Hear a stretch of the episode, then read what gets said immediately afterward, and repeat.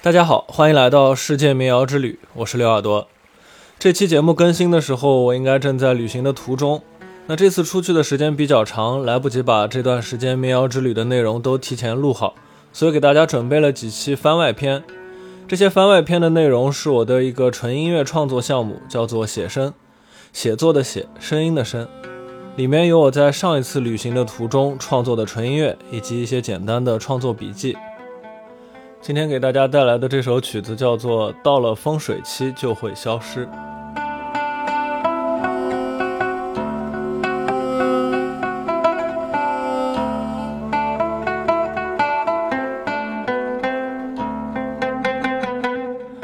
写生是我喜欢的一种创作方式，录下即兴的音乐来记录景物给我的感觉。与此同时，我用乐器制造出来的声音也会飘进那时那刻的自然环境之中，通过这个过程完成一次心灵与自然的交流。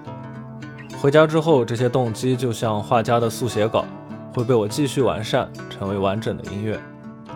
因为是在户外即兴弹奏，非常随性，而且没有用节拍器。回家编曲的时候呢，就发现节奏不稳定，会导致很难用其他乐器配合。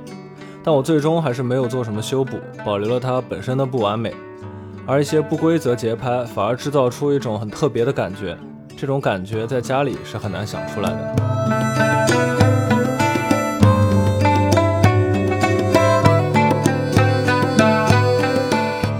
旅行的路上总有惊喜，这次我们偶遇了一条溪流，枯水期裸露的石头，把原本宽阔的河道。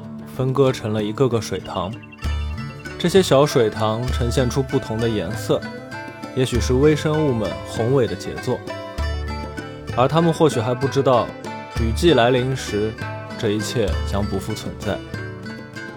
而我心无波澜，我只享受此刻，阳光洒在石头和溪水上，溪水歌唱着远山，山下的村庄正升起袅袅炊烟。这几期番外篇里的内容都有视频版，大家可以在我的 B 站、微博或者视频号里面找到。里面有很多旅行途中拍摄的风景和我当时在那里演奏的影像。那接下来给大家完整播放一下这首曲子。